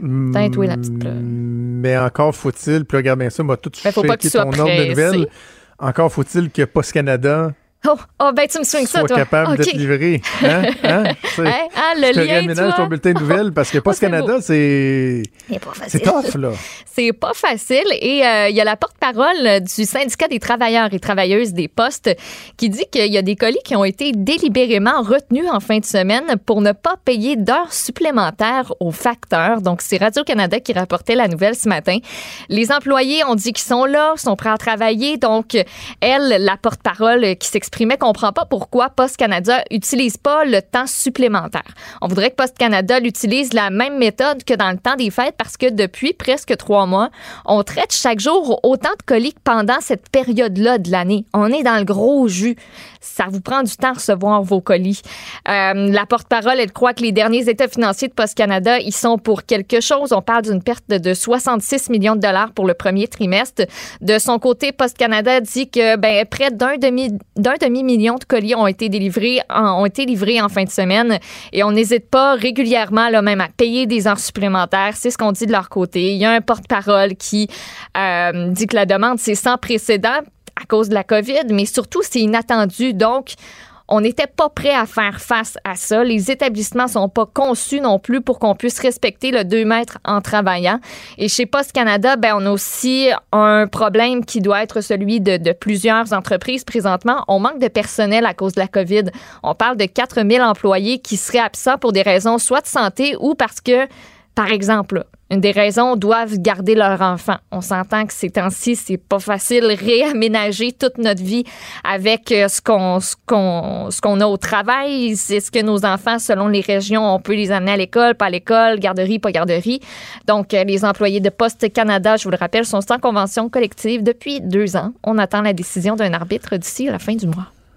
On peut même vouloir tout nationaliser là, avec la crise de la COVID, là, dire les CHSLD, là, le privé, c'est mauvais, mauvais, mauvais, il faut ramener ça dans le public. Mais tu sais, Post Canada, là, un organisme indépendant fédéral, mais s'il était privé, il s'arrangerait pour payer du temps supplémentaire, Mhm. engager du monde, vider les entrepôts. Pourquoi? Parce que sinon, les gens ils diraient, bon, je comprends que tu n'as pas voulu dépenser, là, puis euh, euh, perdre un peu de ta marge de profit, mais regarde, je vais aller ailleurs la prochaine fois, je vais faire affaire Mais avec un ça. autre service. Alors que là, Post Canada, hein, non. Tu sais, ça va rester Post Canada. Donc, c'est c'est- c'est le fun, là, dire le public, le public, euh, tout est attisé, là, mais c'est ça, ça. ça donne ce genre euh, d'effet-là. Euh, donc, des avantages qu'on a dans le privé qui ne se trouvent pas dans le public. Et je chamboule moi-même mon ordre de nouvelles pour t'ajouter une nouvelle de tabarouette. ça ça Ah, Le ça bilan? Ben oui, le bilan qui est euh, qui est sorti là dans les derniers euh, dans les Oui. dernières minutes euh, pour ce qui est de la COVID-19 au Québec, 52 nouveaux décès, 239 cas supplémentaires. Donc ça porte le total de décès à 4713 et euh, personnes infectées, on parle de plus de 51 593 personnes. Voilà. Euh, dans les autres nouvelles de dernière heure qu'on a eues, euh, Air Canada qui... Qui, en fait, je, je me faisais la réflexion de- pendant la pause. Ouais. Lu la Euh, nouvelle? J'ai envie de dire, ça nous est peut-être tous déjà arrivé. Moi, en tout cas, ça m'est déjà arrivé Oui. qu'à un moment donné, mettons, deux exemples que j'avais en tête, c'est si tu t'achètes une voiture ou une maison. Genre de Hum. truc que tu signes un papier, tu t'engages et la banque doit euh, approuver. Et là, il se peut qu'à un moment donné, tu, tu- pendant le, le processus d'approbation, tu réfléchis à ton affaire, soit que tu as vu une autre voiture ou une autre maison, puis là, tu as envie d'appeler à la banque puis de dire, by the way, Tente plus. T'es t'es mon seul, t'es ma seule porte de sortie. Oui. Parce que si tu m'approuves, je suis obligé d'acheter ou de louer.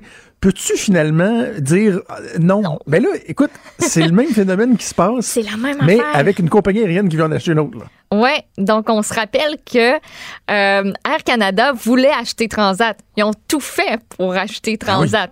Selon trois sources interrogées par TVA Nouvelles, Air Canada voudrait qu'Ottawa intervienne, donc Ottawa étant comme ta banque, intervienne pour bloquer la transaction, pour dire non, finalement, ça se passera pas. Air Canada s'est battu pour que tout ça se C'est passe. très drôle.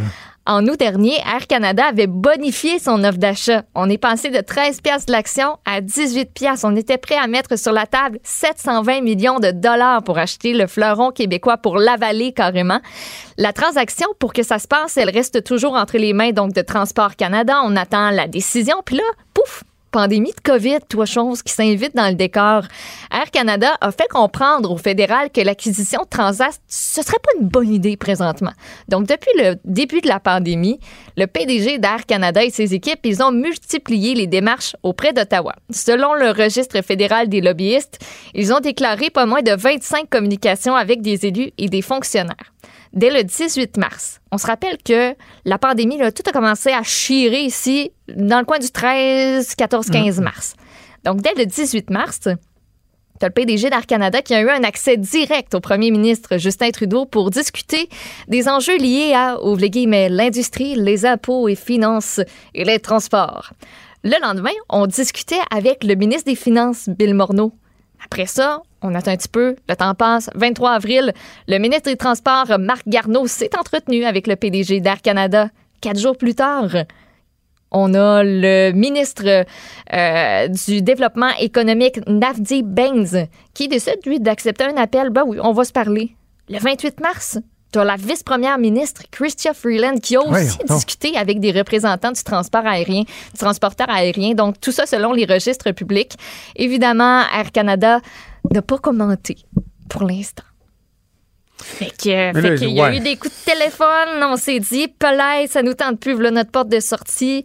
Parce que depuis le début janvier, là, si je me rappelle bien, ça allait pas nécessairement, euh, tu sais, ça, ça roulait pas top top pour, euh, pour Air Canada. Donc, euh, Mais en même temps, là, euh, c'est as- c'est assez particulier parce que le gouvernement, sa job, c'était de dire est-ce que au niveau de la concurrence, par exemple, Mhm. Est-ce qu'Air Canada va emmener trop large? Est-ce qu'on Ouais. va garder une diversité? Sa Euh, job, c'est pas de dire finalement c'est un bon deal pour Air. Canada ou pas. Finalement, est-ce que le contexte fait en sorte que ça va les mettre dans le trouble ou pas?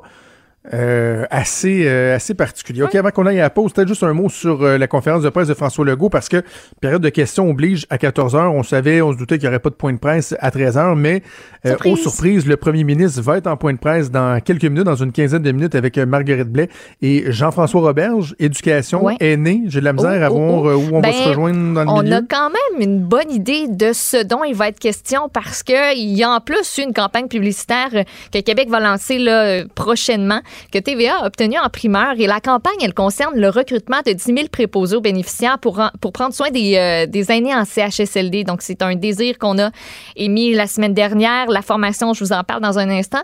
Euh, mais je vous fais entendre euh, tout d'abord la publicité qui va commencer à rouler ici au Québec. Le gouvernement, vous allez voir, met sur la force des jeunes, leur belle qualité, leur compassion. Thérèse a 88 ans. Toi, t'en as 28. Elle a déjà eu ton âge. Et un jour, peut-être, tu auras le sien. Mais en attendant, elle a besoin de ton énergie, de ta douceur, de tes rires, de toute ton humanité. Pour continuer de vivre sereinement, elle a besoin du meilleur de toi.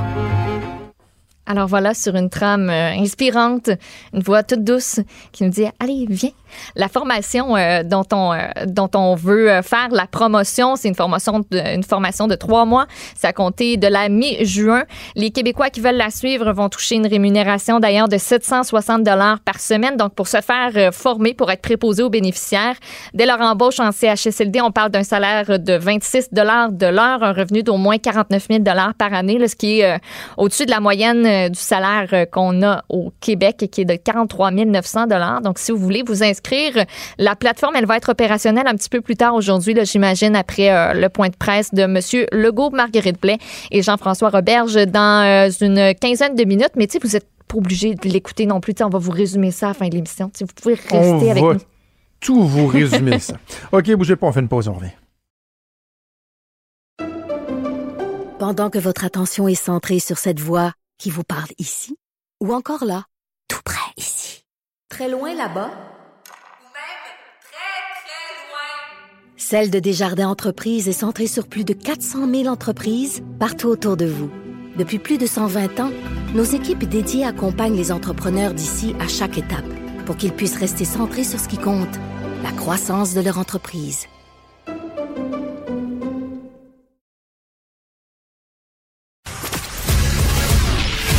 Il est franc et nuancé. Jonathan Trudeau. La politique lui coule dans les veines. Vous écoutez Franchement dit.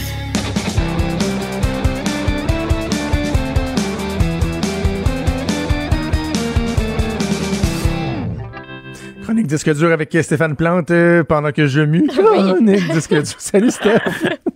Salut. Jonathan. Salut, Maude. Salut. Justement, quand on est jeune, qu'on on vient tout juste de finir de, de, de muer, on veut rencontrer des gens, euh, Stéphane. Et euh, il existe toutes sortes de... Ouais, le quel lien. Ben oui. Il, il existe toutes ou sortes jeune, hein? C'est. euh, Eh oui, je sais.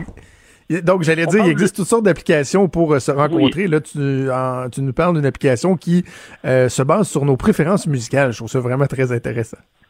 Oui, il y en a une coupe parce que les célibataires, là, ils vont vouloir se remettre à la recherche de l'âme au plus tôt parce qu'on parle de déconfinement de plus en plus. Moi, dans mon réseau, j'entends des gens qui se plaignent de deux choses surtout, c'est pas être capable de voir des spectacles et pas être capable de rencontrer quelqu'un. Alors, j'ai pensé faire œuvre utile et euh, mé- mélanger un peu tout ça en prévision du grand soir du déconfinement euh, parce que, la musique joue un grand rôle dans ma vie, c'est certain. Euh, c'est le fun d'avoir un conjoint, conjointe qui, qui partage nos affinités comme musicales et tout ça. Euh, parce que quand on allait voir des spectacles, ben là, tu, tu voyais quelqu'un qui te plaisait, ben là, tu avais un peu un indice que si la personne assistait au même spectacle que toi, ben voilà, il y avait une part du, du chemin qui était fait un peu. Euh, mais là, maintenant, il y a des applications qui permettent déjà de. J'aime pas le mot filtrer, mais c'est un peu, un peu ça quand même. Euh, tout d'abord, ben, il y a Turn Up. Turn Up, qui est peut-être la plus récente. J'ai su qu'il en existait quand même quelques-unes. Euh, Turn Up, ben, c'est pour te matcher, comme on dit. C'est le Tinder de la musique, rien de moins. Euh, ça, ça se présente un peu de la même façon. C'est par contre assez plutôt axé sur les rencontres qu'on peut faire dans les spectacles. Donc, je sais, c'est peut-être pas le meilleur moment, mais ça a été lancé au début de l'année. Ils s'attendaient pas à ça en février 2020, quoique ça commençait. Euh, et bien sûr, ben, ça recense vos données, vos préférences musicales, que vous soyez un métalleux, un punkeux. euh, ben, au départ, on visait surtout la communauté techno, électro, house, et ça a vite été, euh, comment on a élargi la palette des possibilités musicales. Euh, on donne une possibilité aussi si vous voulez juste rencontrer quelqu'un qui sera votre complice de spectacle sans nécessairement devenir euh, la personne que vous allez présenter à vos parents à Noël. là. Ça, c'est possible aussi avec Turn Up. Tu peux juste dire, OK, j'ai un ami avec qui je vais avoir des spectacles et ça implique rien de plus. Euh, je me demandais par contre si quelqu'un a des goûts très éclectiques, euh, difficile- difficilement classables, est-ce que ça fonctionne bien ou est-ce que l'algorithme est complètement mélangé? Je je le pas, là, je peux pas, pour des raisons évidentes, je le laisserai pas.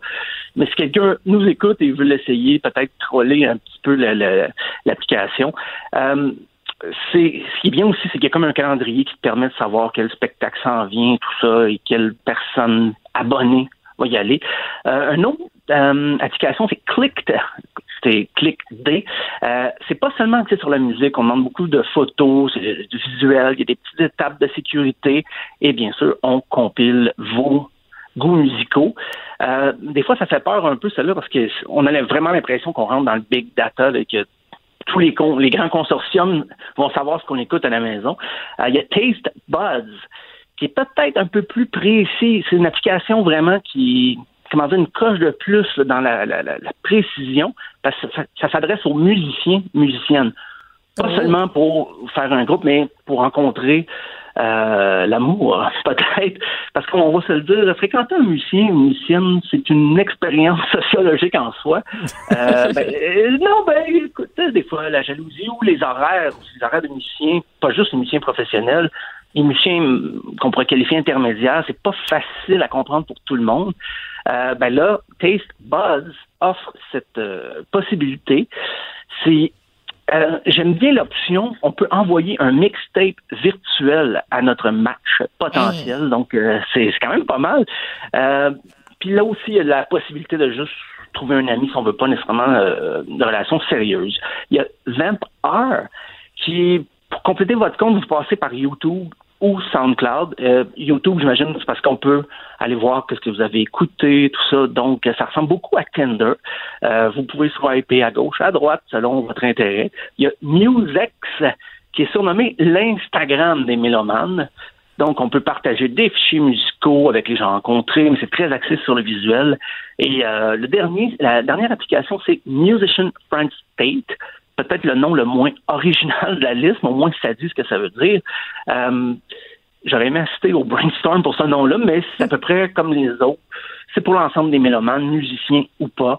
Euh, on précise pas ici si on peut juste rencontrer un ami. Donc, on mise plus sur les, les rencontres amoureuses. Et tout ça, je me suis posé la question, est-ce que c'est nécessaire de fréquenter quelqu'un qui partage nos goûts musicaux? Hein, parce qu'il y a beaucoup de couples dans notre entourage, euh, des gens qui disent Hey, c'est notre tune, c'est notre tune.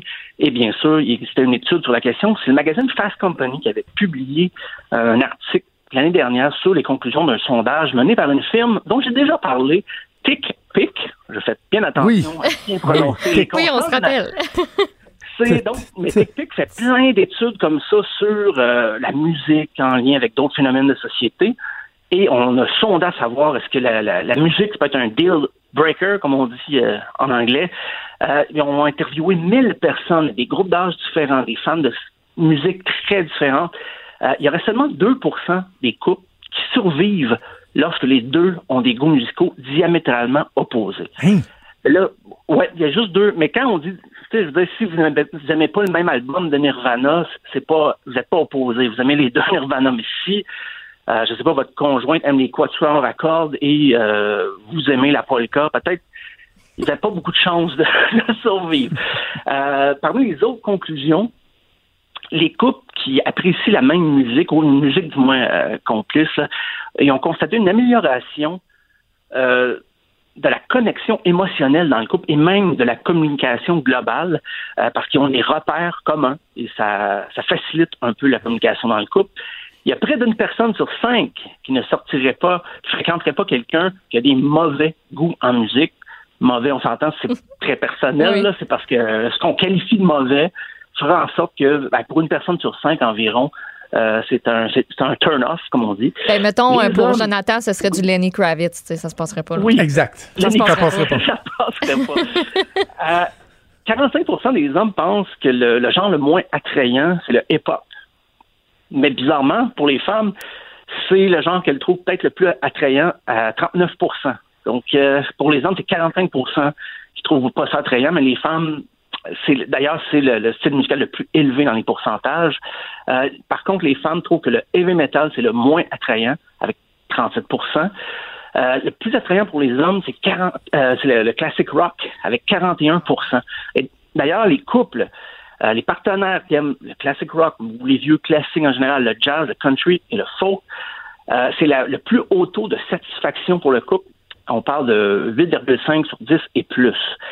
35% des célibataires ne peuvent plus écouter certaines musiques parce que ça leur rappelle leur ex. Donc, c'est ça, j'avoue que je peux comprendre des fois. Euh, il y a 7% des hommes qui ne coucheraient pas avec une fille qui a des intérêts musicaux différents.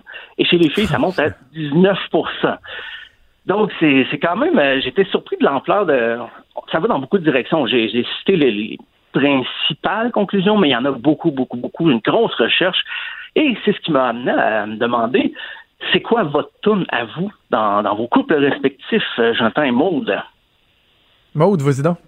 Les chansons qui, euh, qui nous intéressent les deux. Donc, euh, j'ai comme des petits, euh, des petits concepts, OK? Parce que, tu sais, on, on se rejoint, mais la chanson que j'ai sortie, c'est c'est juste que c'est une chanson qui nous fait bien rire ces temps-ci parce que notre machine à café va sur le même rythme que cette chanson-là. Fait à chaque fois, on part à, à la chanter comme deux débiles mongols en- dans la maison. Fait que voici la chanson. le, magi- le, c'est ce que le mousseur allait intégrer dans la machine. En partant, il fait. Tu sais, il fait vraiment là, le même rythme. Ça fait toc, toc, toc, toc. Puis là, c'est juste comme le réflexe que ça parte. Mais tu sais, le Blink 182, les deux, on, aime bien ça. C'est son groupe préféré. Puis moi, j'aime ça, mais j'ai comme appris à encore plus apprécier depuis que je suis avec lui. Lou Combs, c'est notre artiste country ensemble. Mais euh, une chanson qu'on a chantée, les deux, pas mal en road trip l'été passé, euh, c'était du Vance Joy.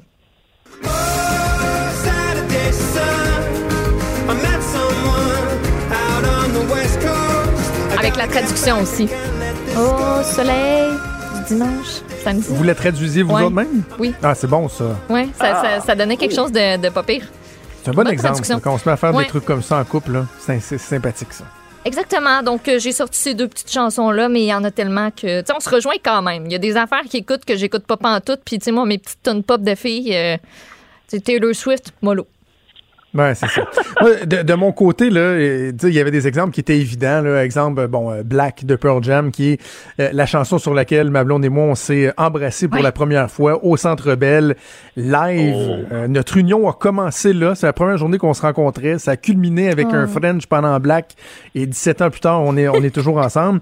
J'aurais pu mettre Here Without You de Three Doors Down, parce que pendant les 10 premiers mois où on vivait à distance, on, on avait Ah, une relation beau. à distance. Here Without You, c'était quelque chose de, de- de très, très fort. J'aurais pu aussi choisir la trame sonore de, de, de l'émission de West Wing, dont je parlais avec Luc La Liberté tantôt. Euh, écoute, on est en train de réécouter encore les, les, sept, les sept saisons pour la énième fois. Et chaque fois que la trame part, même si c'est une trame musicale, on la chante avec des paroles, en tout cas, que je n'oserais pas faire live. Mais c'est comme une espèce de- d'orchestre de nanana. En tout cas, bref. C'est particulier. Mais celle que j'ai choisi de vous faire entendre, je, vous- je- je vous nous ramène dans le contexte là, avant, avant que, que qu'Achille parte euh, la trame. Euh, C'était en 2008, je m'en souviens comme si c'était hier. Là. 2008, je venais d'avoir ma rutulente Mazda 6. Je travaillais pour euh, Yeah. le, le premier ministre du Québec. Et comme à chaque été, on s'en allait faire du, du camping au Cape Cod. Puis à l'époque, tu sais, on n'avait pas de Spotify où tu mettais des bons vieux CD, soit des Mhm. mixtapes ou... Et euh, Coldplay venait de sortir son nouvel album Viva la Vida. Et on écoute ça dans l'auto, OK? Et là, euh, tu peux partir la, la tune Achille. Et rapidement, ma blonde puis moi, à force de l'écouter, quand il y avait le début de ça, de la chanson, on faisait des grands mouvements très gracieux dans l'auto, là. Et là, monte un peu le son, Achille, là. Et là, là, on se préparait, là. Euh, là, on se regardait le coin de l'œil, Ah ouais. regard complice. Et là... Et là, on se mettait à danser comme des imbéciles, là. Mais tu sais, dans Ah, l'auto, là, en, en faisant Ah, des ronds avec les bras, là, Ouais. à vraiment danser comme des fous. C'était comme notre running gag et on adorait cette chanson-là. Et il y a un an ou deux de ça à peu près avec mon Spotify dans l'auto, Lovers in Japan de Coldplay part. Et là, ma blonde et moi, on se regarde et là, on fait notre même chorégraphie. T'aurais dû voir le regard ébahi des deux enfants en arrière dans le char qui disaient Mais quels deux crétins on a comme parents? Il était, il était comme Voyons, C'est quoi ça? Qu'est-ce qui vient de vous pogner, là? C'était très très drôle. Bref, euh, Lovers in Japan euh, de Coldplay, euh, exemple parfait de chanson de couple comme ça. Toi, Steph, j'imagine t'en as identifié aussi ou? Ah oui, écoute, moi j'ai fait de l'insomnie parce que chaque fois j'étais là, ah peut-être non, non, pas celle-là. Des fois c'est un album complet parce que euh, faut dire, ben ma, copine a déménagé à Montréal il y a cinq ans, elle a vécu à, Tor- à Toronto avant et on a vu les mêmes spectacles dans les années 90 quand un groupe, euh, on est deux fans de Britpop, donc quand Oasis est venu à Montréal la première fois, elles sont allées à Toronto aussi. On a vu les mêmes spectacles, des mêmes tournées, mais à 6 heures de char. Et euh, j'étais pas, je voyais quand on emménageait ensemble, ces, ces disques, on avait les mêmes disques, ça avait aucun bon sens. Donc, euh, j'étais là, OK, quelle chanson je vais prendre? J'ai écouté une compile Britpop et j'ai pris la première que j'ai trouvée parce que ça fit en plus. C'est All Right de Supergrass. Donc, euh, on a vu Supergrass tous les deux. On va écouter un petit extrait.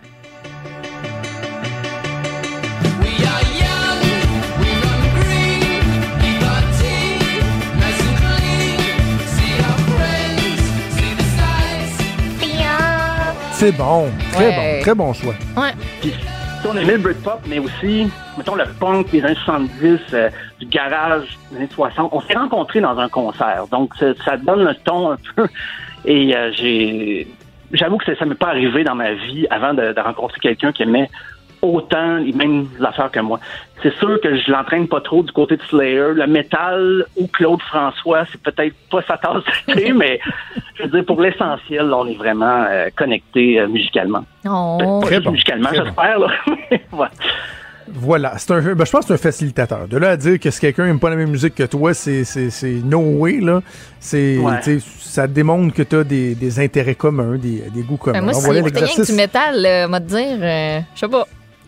Ben, non, mais ça dépend. Si gros écoute juste métal du métal dans son char, c'est une affaire, Ouais. mais si, si écoute du métal à tue-tête à longueur de journée, là, je peux comprendre que maintenant, ça devient là. irritant dans le couple. C'est une question voilà. de, de goûts divergents. Et Merci Stéphane, on se reparle demain. À demain.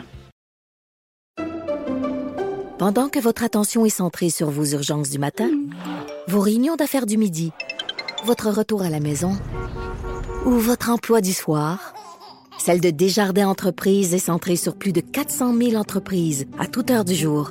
Grâce à notre connaissance des secteurs d'activité et à notre accompagnement spécialisé, nous aidons les entrepreneurs à relever chaque défi pour qu'ils puissent rester centrés sur ce qui compte, le développement de leur entreprise.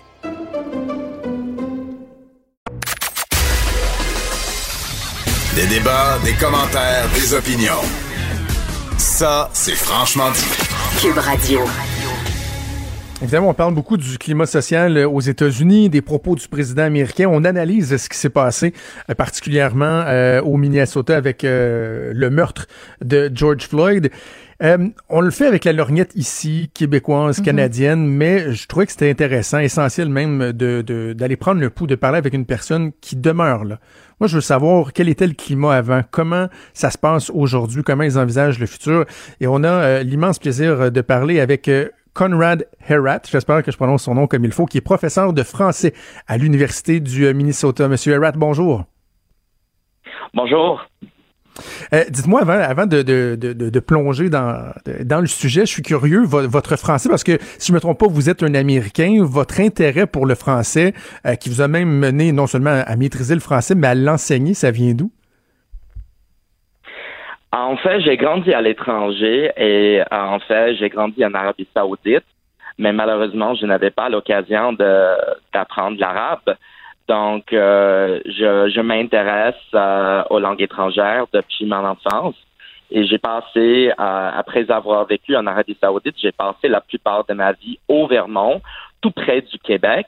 Mhm. Euh, alors, j'ai commencé à, à m'intéresser euh, au français, à la culture québécoise, et c'est la raison pour laquelle je voulais apprendre la langue. En tout cas, la, maîtrise, euh, votre maîtrise du français est assez exceptionnelle. c'est très agréable à entendre. Dites-moi, Monsieur Herrad, vous demeurez dans le quartier où demeurait George Floyd. Euh, comment vous pourriez nous, nous présenter ce, ce quartier-là de la ville de, Minneapolis? Parce que, bon, évidemment, là, on voit les émeutes, on voit la casse et tout ça. Est-ce que c'était un quartier qui était relativement paisible ou déjà il y avait, euh, il y avait, euh, il y avait un, sentiment d'une certaine instabilité au niveau du climat social? Ce que je peux vous dire là-dessus, c'est c'est beaucoup plus calme dans ce quartier depuis quelques jours. Alors, ça fait huit jours depuis la mort de George George Floyd. Et euh, il y a une semaine, euh, mardi passé, il y avait une très grande manifestation. Euh, moi, j'y ai participé avec mon mari. C'était très pacifique jusqu'au moment où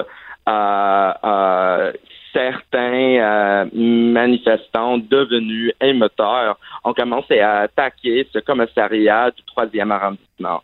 Et le lendemain euh, et le surlendemain, on a vu ces émeutes assez violentes dans ce quartier. Et on a perdu beaucoup d'entreprises, certainement. Euh, vous avez vu euh, certaines photos. Le, le, Target du coin a été pillé. Il n'y a plus rien à l'intérieur. Même chose avec notre supermarché. Et on, on fait ce, ce, cette partie du quartier, effectivement, n'existe plus. C'est comme une, c'est comme une zone de guerre. Mais il faut absolument remarquer qu'en général, depuis quelques jours, il n'y a, effectivement, il n'y a que ces, ces manifestations plutôt pacifiques. Euh, je dirais que la ville se calme, mais comme euh, nous voyons en ce moment, il y a des manifestations et des émeutes ailleurs au pays. Um, et on voit aussi euh, ces, confrontations assez violentes avec la police également. Comment ça se passait, euh, M. Erat, avant euh, le décès de, George Floyd? Parce que ce qu'on ce comprend, c'est que bon, cet incident-là met en lumière les, difficultés, le, clivage social entre les Afro-Américains, entre les, relations avec la police, mais si on parle, par exemple, du Minnesota ou de la ville de Minneapolis, est-ce que déjà il y avait quelque chose qui était euh, en ébullition? Est-ce qu'il y avait déjà des tensions qui, euh, qui étaient présentes avant ça?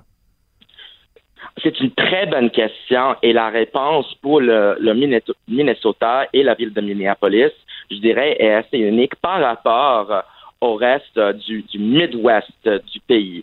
Parce que le euh, Minneapolis et le Minnesota en général, c'est assez euh, démocrate. On est de gauche. Euh, euh, par exemple, notre représentante à la Chambre des représentants à Washington, c'est Ilan Omar, c'est une femme musulmane. Donc, on aime se croire assez chaleureux, accueillant, ouvert à tous.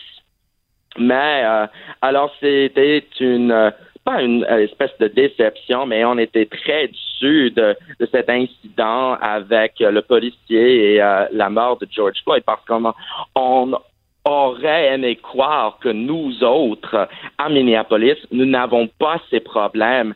Ce problème avec la police, ça se passe ailleurs, dans les États du Sud, dans les villes comme New York. On, aurait aimé penser que nous n'avons pas ce genre de problème. Malheureusement, ce n'est pas le cas. C'est une ville assez diverse, il faut, euh, il faut euh, le savoir. Mais c'est encore une ville assez euh, ségrégée, ce qui est, ce qui est dommage. Donc, on- oui, on, a, c'est- malheureusement, c'est un problème chez nous. On en parlait avant, on parlait de ces confrontations avec la police. Ça nous intéresse, euh, mais maintenant, ça se produit chez nous et c'est, euh, une tragédie euh, pour la famille de George Floyd, pour notre communauté, pour la co- communauté noire également. Mais on fait partie de ce problème. La il y a encore des problèmes avec la police ici et c'est c'est une, une vraie tragédie et on, on sait bien que ceci c'est un problème américain partout aux États-Unis. Euh, Je veux revenir sur les manifestations. Bon, vous aviez dit que euh, chez vous, euh, à Minneapolis, le, le climat était c'était euh, c'était calmé un peu, si on veut. C'est assaini au cours des derniers jours, mais on a vu beaucoup de violence, du pillage, des incendies, tout ça. Et je vais faire le parallèle, par exemple, avec ce qu'on a vu ici à Montréal dans une manifestation il y a deux jours de ça, où la, la manifestation était très pacifique. Et à la fin de la manifestation, ce sont carrément des gens mal intentionnés qui ont décidé de briser des vitrines, de voler du matériel. Donc, on voit là que ça avait rien à voir avec la raison de la manifestation. Or, je me demande, chez vous, lorsqu'on a vu des situations comme celle-là, est-ce que c'est le même phénomène, c'est-à-dire des gens mal, mal intentionnés qui profitent du climat pour commettre ces gestes-là, ou c'était plutôt l'expression ultime de la frustration des gens par rapport à ce qui s'était passé la semaine dernière chez vous? Ça doit, selon moi, ça doit être un mélange. On ne peut pas en être sûr. Et ce qu'il faut absolument savoir, c'est qu'il y a beaucoup de désin- désinformation sur les réseaux sociaux où euh, on peut trouver euh, beaucoup de vidéos, de photos de ce qui se passe en ce qui concerne ces, euh, pillages et ces, incendies et cette violence dont vous parlez. Donc, ça doit être un mélange. Il y a certains qui pensent que euh, les émeutes euh, peuvent accomplir quelque chose, que c'est le seul moyen de, faire écouter le public, de faire écouter euh, la police. C'est à débattre, en fait, mais il y a aussi certains qui pensent que nous avons désormais en ville des groupes nationalistes blancs, ce qui nous gêne énormément. S'agit-il des opportunistes? On ne peut pas en être sûr. Euh, donc, euh, dans un sens, peu importe, c'est une minorité, mais il faut également reconnaître que ça dé- détruit notre ville. Euh, on pense au chômage euh, causé par la COVID-19 et maintenant on a perdu toutes ces entreprises. Donc beaucoup de monde euh, viennent de, de perdre leur emploi peut-être au, au pire moment de, de l'histoire de, de notre ville. Je veux qu'on parle de votre de votre président euh, américain de ce côté-ci de la frontière. On regarde le président américain depuis euh, quelques années, puis euh, on demeure encore sans mots par rapport à, ses agissements, par rapport à ses stratégies, par rapport à ses politiques. Mais là, on a l'impression que hier, euh, il a été encore plus loin, là, carrément appelé l'armée potentiellement à intervenir auprès de, de, de ses propres citoyens. Comment c'est perçu ça chez vous dans votre communauté? c'est wow, c'est absurde. Euh, ça, fait énormément peur. Euh, la garde nationale est déjà euh, ici à Minneapolis depuis quelques jours, ce qui euh, euh, nous gêne. Moi, j'ai, vu des, patrouilles euh, hier soir.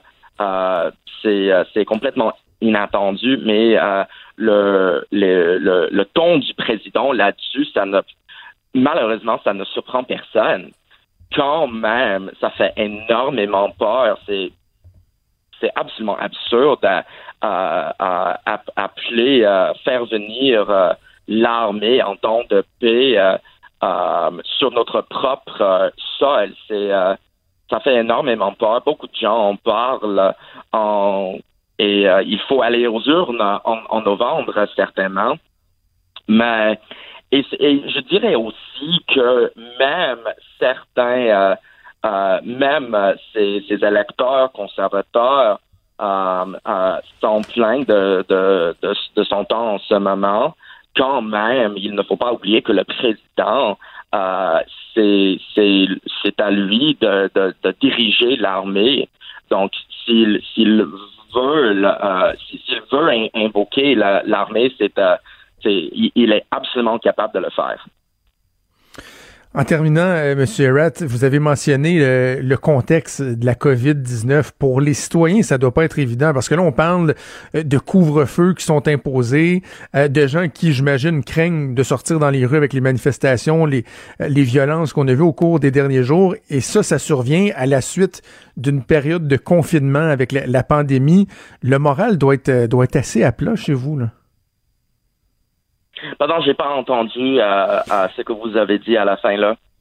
Le, le- le moral doit être assez bas. Ça doit pas être évident au niveau du, du moral des citoyens chez vous de, de voir cette situation-là qui survient tout de suite après euh, la pandémie, après le confinement à cause de la COVID-19. Oui, absolument. Et même si on n'est plus en, en- en période de, de confinement rigide, on doit encore pratiquer la distanciation sociale.